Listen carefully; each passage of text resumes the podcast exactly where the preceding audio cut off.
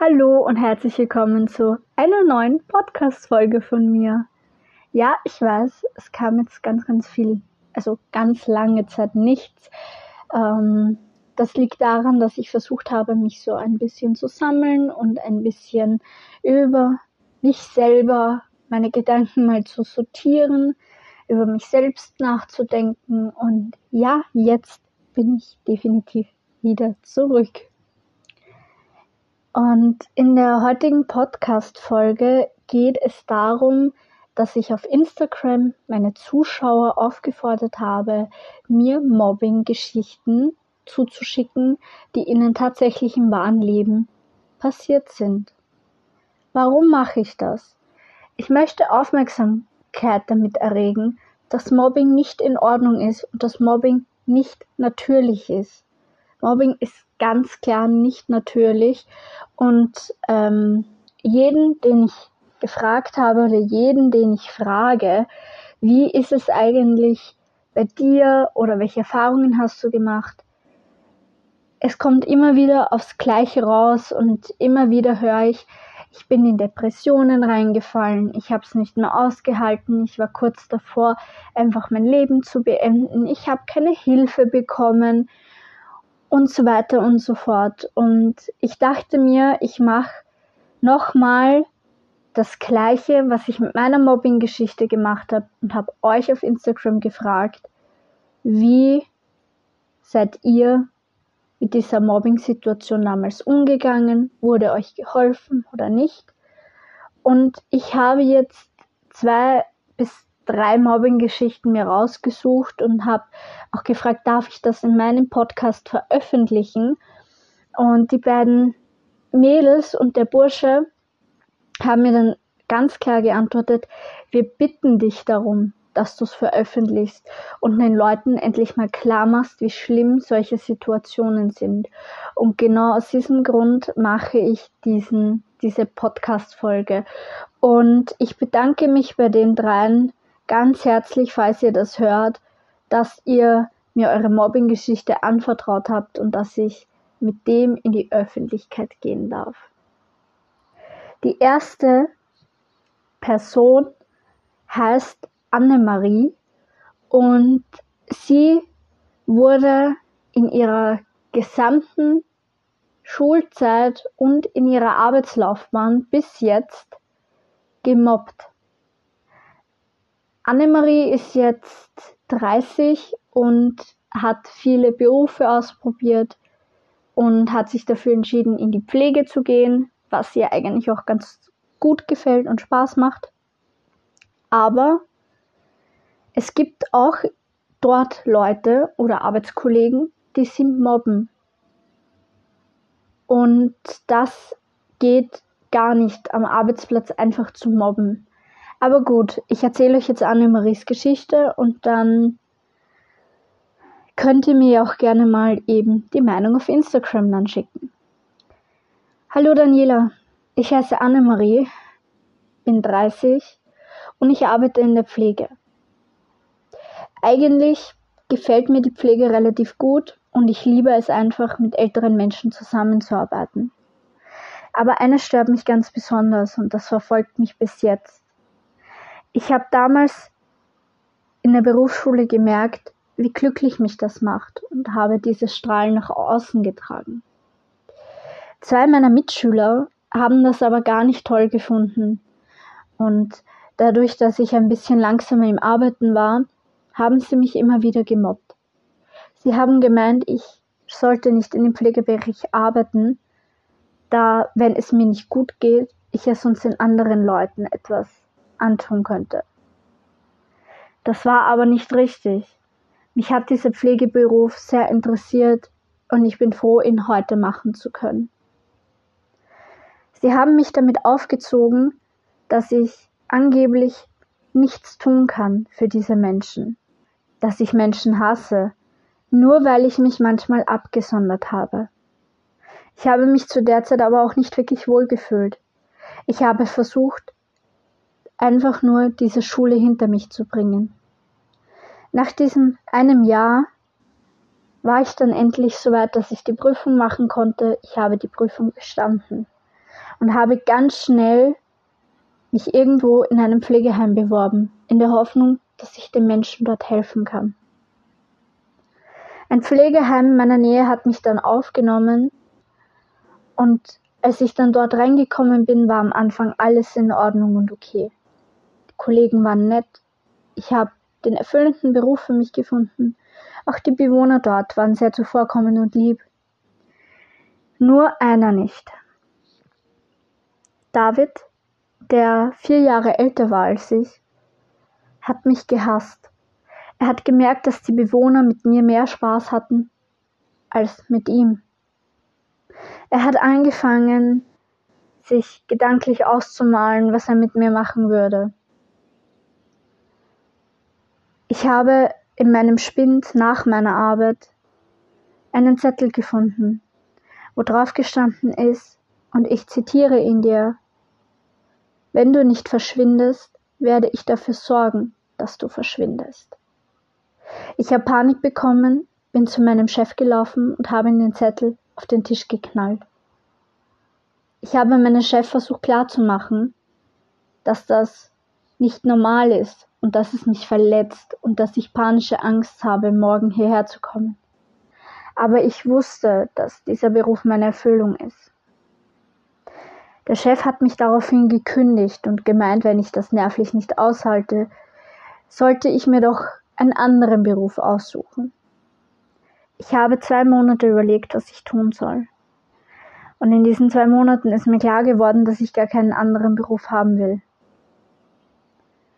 Als ich dann wieder in ein Pflegeheim gekommen bin und dort wieder begonnen habe zu arbeiten, habe ich gemerkt, dass es Kollegen gibt, die einfach eifersüchtig sind auf einen.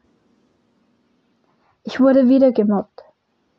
Aber diesmal nicht mit Zetteln, sondern diesmal wurde hinter meinem Rücken über mich geredet. Manche der älteren Menschen hatten dann Angst vor mir, weil sie Angst hatten, ich könnte sie töten. Das allein hat mich schon so traurig gemacht. Ich habe gehofft, dass das alles aufhört, dass die Menschen mir vertrauen und glauben. Aus diesem Pflegeheim bin ich raus, denn mir blieb ja danach nichts anderes übrig.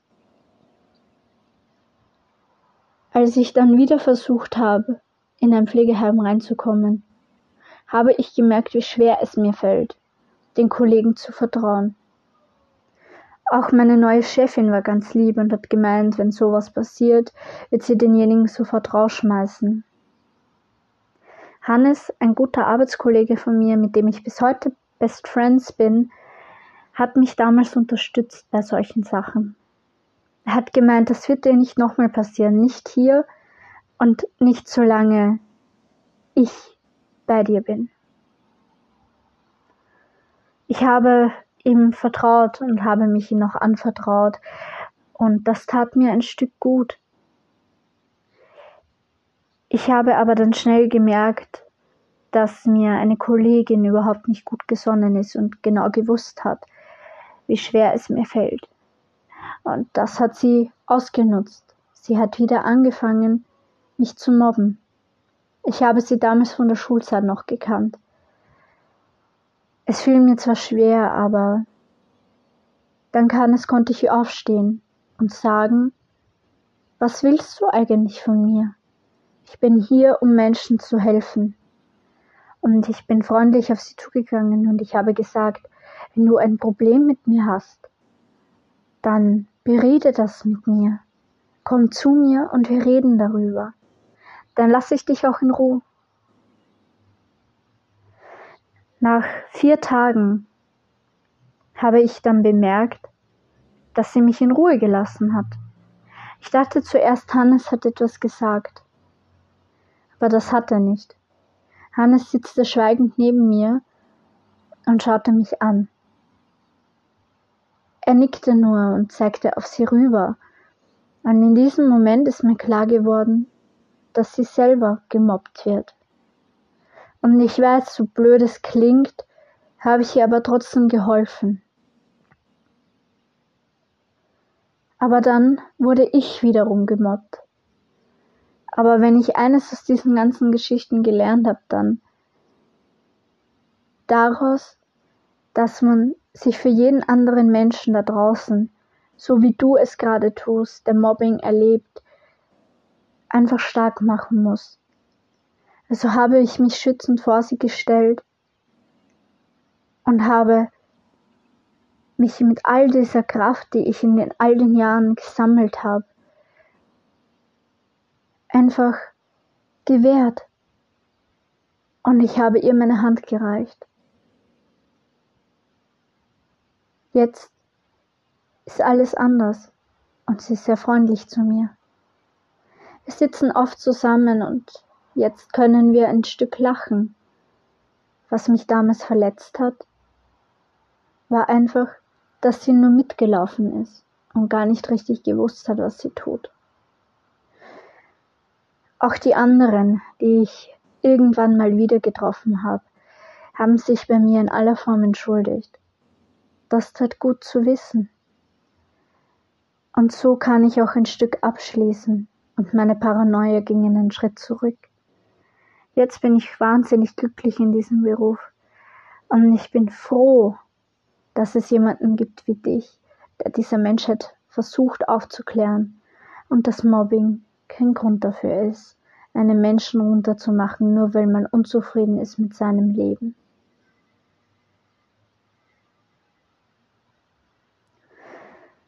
Caroline ist die nächste. Ihre Mobbing-Geschichte ist etwas, wo ich sage, das geht gar nicht. Hallo, ich bin Caroline. Ich bin 18 Jahre und ich bin lesbisch. Als ich mit elf Jahren herausgefunden habe, dass ich auf Mädchen und Frauen stehe, konnte ich mich mit niemandem anvertrauen. Ich hatte Angst davor. Aber meine Mitschüler in der Schule haben das sehr schnell kapiert, dass ich eigentlich gar nicht auf Jungs stehe. Ich habe versucht, das geheim zu halten, so gut es ging. Aber es hat nicht funktioniert. Als ich eines Tages in die Schule kam, kam Peter zu mir. Breit grinsend, seine Augen haben gefunkelt. Ich dachte mir dabei nichts. Ich hatte zwar ein Stück Angst, aber ich dachte mir dabei nichts. Als ich meine Spinn zugemacht habe und in die Klasse reingekommen bin und ich die Tafel aufgemacht habe, da ich mit Putzdienst dran war, stand da groß Homosexuelle Menschen haben auf dieser Welt nichts zu suchen. Du solltest dich verbrennen. Ich habe das abfotografiert und habe es dann von der Tafel gelöscht. Ich war den ganzen Tag angespannt und Luise, die neben mir gesessen ist und auch meine beste Freundin war, mit der ich jetzt zusammen bin, hat mich angesehen und hat gemerkt, dass da irgendetwas nicht stimmt mit mir. Ich habe mein Heft aufgemacht und habe so gut es geht mitgeschrieben, habe versucht, diese ganzen Gedanken aus dem Weg zu räumen. Nach der dritten Stunde hatten wir eine kleine Pause und ich bin damit zur Direktorin gegangen. Ich habe mich darüber beschwert, dass man so etwas öffentlich auf die Tafel schreibt und eigentlich gar nicht gefragt wird, ob man das möchte. Die Direktorin hingegen hat mich nur dumm angesehen und hat gelacht und gemeint, was ist das schon? Hättest du schon früher machen können, dann würde es dir nicht jetzt passieren. Als ich von der Schule nach Hause gekommen bin, bin ich rauf in mein Zimmer. Ich habe nicht mit meiner Mutter und meinem Vater geredet. Ich bin in meinem Bett und habe angefangen zu weinen. In dem Moment ist für mich eine Welt zusammengebrochen. Ich wusste jetzt, weiß es jeder in der Schule. Genau das wollte ich lang genug hinauszögern. Am nächsten Tag, als ich in die Schule kam, stand Peter groß und breit vor der Türe. Er hat mich abgefangen. Er hat mich bespuckt und mir ins Gesicht geschlagen. Ich war so verängstigt, dass ich versucht habe, mich im Mädchenklo zu retten. Als ich dann dort war, brach ich in Tränen aus. Und ich dachte mir nur, wenn das nicht aufhört oder nicht bald zu Ende ist, dann drehe ich noch durch. Leider musste ich in den Unterricht und ich habe mich wieder neben Luise gesetzt. Ich hatte Angst, irgendwas zu sagen und habe im Unterricht auch nicht mehr wirklich mitmachen können. Den Lehrern ist das aufgefallen, aber sie waren stillschweigend. In der großen Pause zum Mittag, als ich zu meinem Schwind gegangen bin, fand ich einen Zettel drin. Und auf den Zettel ist drauf gewesen eine Zeichnung, die mich hängend gezeigt hat. Ich hatte Angst. Ich habe nicht verstanden, warum man so sein muss. Aber ich wusste in diesem Moment, sie werden mich alle hassen, egal was ich tue, egal was ich mache, sie werden mich hassen. Meine Erwartungshaltung hat sich zurückgeschraubt. Ich ging nach Hause und habe diesen Zettel in den Ofen reingeschmissen, in der Hoffnung, dass irgendjemand ein Feuer macht. Aber genau das war dieses Mal nicht der Fall. Also habe ich den Zettel wieder herausgenommen und bin damit auf mein Zimmer. Ich habe ihn dann weggeschlossen und gehofft, dass ich diese Box nie wieder finden würde oder aufmachen würde. Am nächsten Tag in der Schule habe ich dann versucht, Abstand zu nehmen von allen. Ich war still, ich habe mit niemandem geredet und im Unterricht auch nicht mehr wirklich mitgemacht. Am Schulhof bin ich ganz alleine gesessen, in der Hoffnung, dass mich keiner anspricht. Ich war zutiefst traurig und fiel in eine krasse Depression, die mich etliche Jahre noch verfolgt. Aber irgendwie wusste ich dann, dass ich aufstehen muss und dass ich eigentlich dankbar dafür sein sollte, was er mir angetan hat. Denn hätte er es nicht getan, wer weiß, ob ich es dann getan hätte. Aber trotzdem tat es weh zu wissen, dass es da draußen Leute gibt, die immer wieder gegen Lesben, homophoben Leuten einfach dagegen sind. Ich danke dir, dass du diese Geschichte erzählst, auch wenn es so eine Kurzfassung ist. Aber die Wunden sitzen noch immer tief und weiter kann ich auch nicht darüber sprechen. Max hat mir geschrieben, liebe Daniela, es gibt viele Dinge, die ich mich nicht getraut habe zu sagen. Aber ja, ich bin schwul. Ich habe mich in meinen Arbeitskollegen verliebt. Ich war 18 und ich war ein Lehrling und er war 23 und war schon ein Geselle. Ich hatte Angst davor, ihn anzusprechen und man hat mir angesehen, dass ich anders bin als die anderen. Mein ganzes Leben lang habe ich versucht, alles zu unterdrücken, aber es ging nicht. Sascha, ein anderer Arbeitskollege von mir, hat aber schnell gemerkt, dass ich ein Auge auf ihn geworfen habe. Und dann passierte genau das, was ich nicht wollte. Er hat angefangen, mich schwule Idiotenkuh zu nennen. Ich habe auch ausgeflippte Haare und habe es geliebt, mich zu schminken. Heutzutage sollte man meinen, dass das normal ist, aber nicht mal das ist es.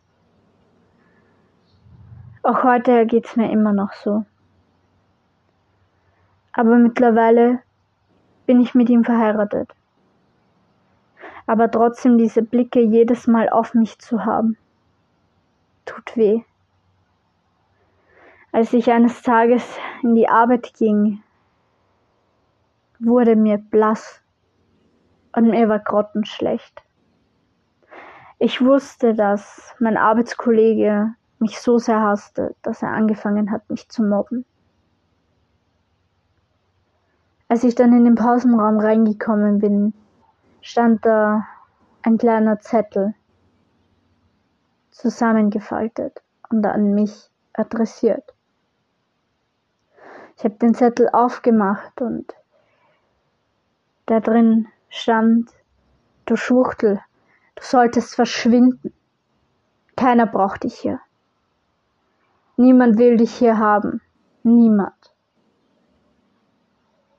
Ich habe versucht, diese Nachricht zu ignorieren und dachte mir nicht viel dabei.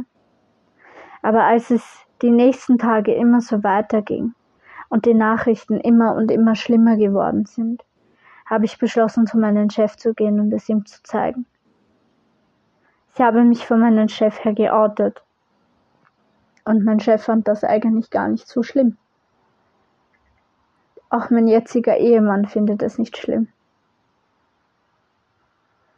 Ich war froh, ihn dort kennengelernt zu haben.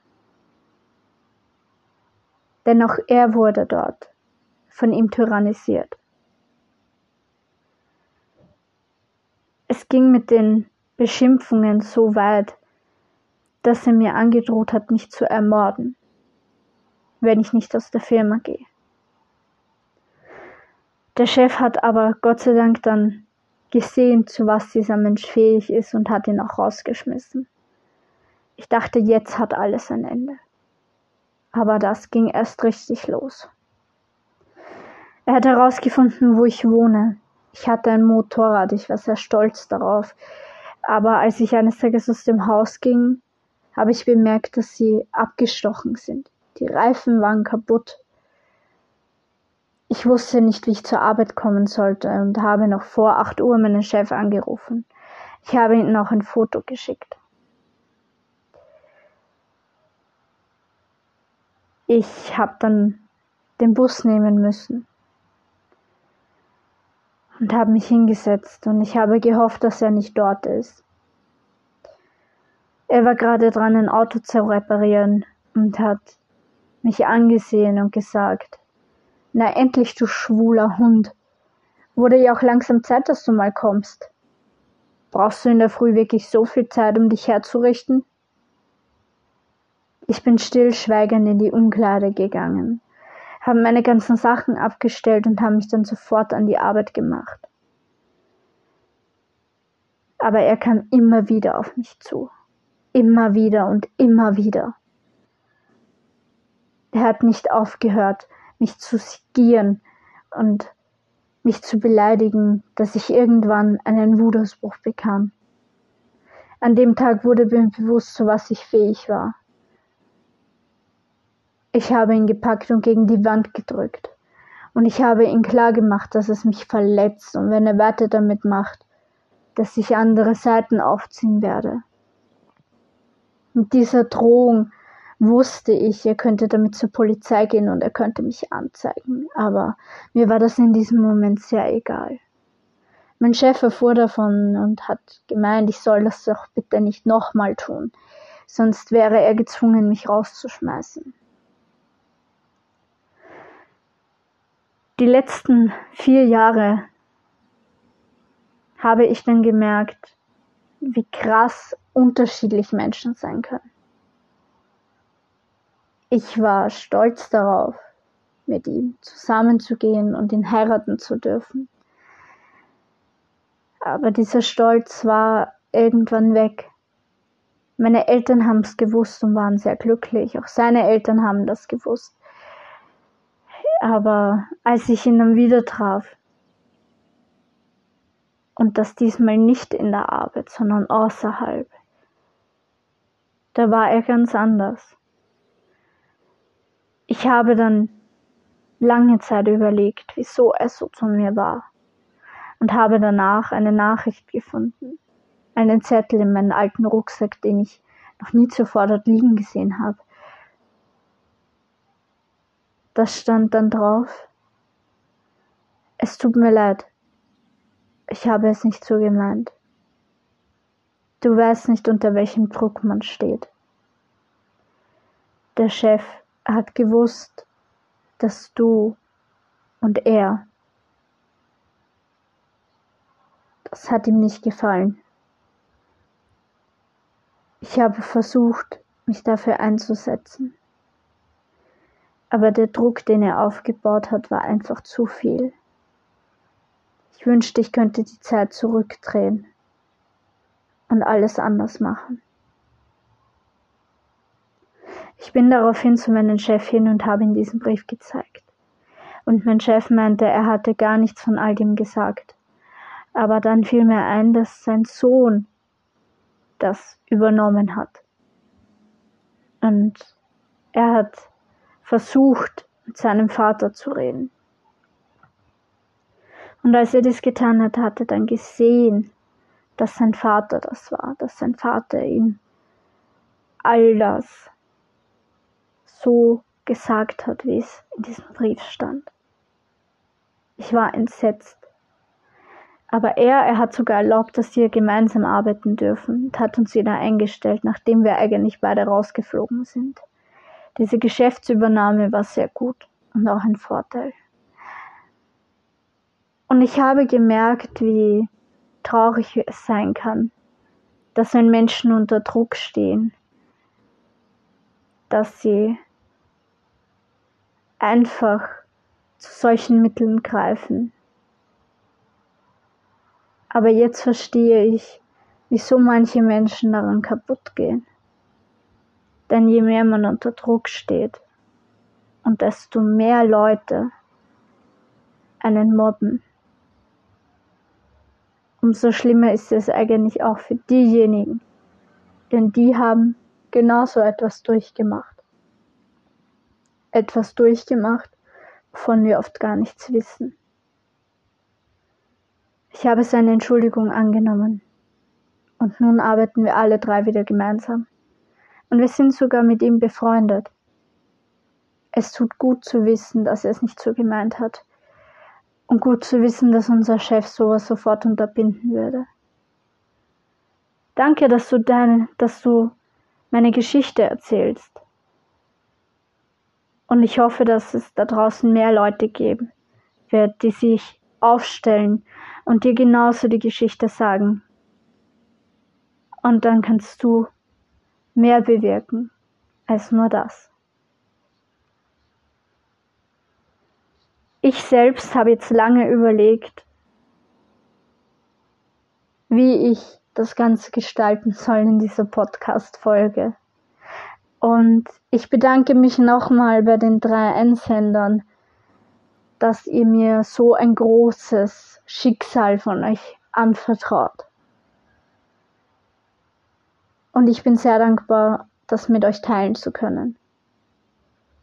Und ich hoffe, ich kann da draußen ein paar mehr Leute ermutigen, diese Geschichten oder das, was ihr erlebt habt, einfach mal mit anderen zu teilen und mitzuteilen, wie es euch dabei gegangen ist.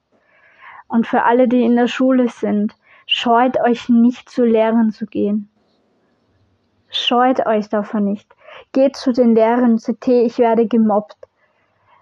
Und wenn euch die Lehrer nicht helfen, dann geht zu euren Eltern, wenn ihr das so macht. Oder wenn ihr in einem Beruf seid, geht zum Chef, versucht das nicht gleich selber zu klären, sondern geht gezielt damit mal zum Chef und sagt, hey, ich werde gemobbt, das und das ist passiert.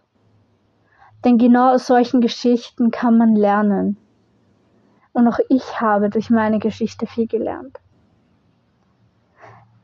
Ich danke euch fürs Zuhören und ich hoffe, dass es jetzt da draußen ein paar mehr gibt, die sich Gedanken darüber machen und die vielleicht mal dazu bereit wären, die Geschichte mir zu senden und dass ich sie dann hier erzählen darf. Danke, dass ihr mir zugehört habt und dass ihr mir eure Aufmerksamkeit für diese 29 Minuten geschenkt habt. Ich wünsche euch noch einen schönen Tag und hoffe, ich kann ein bisschen was bewirken.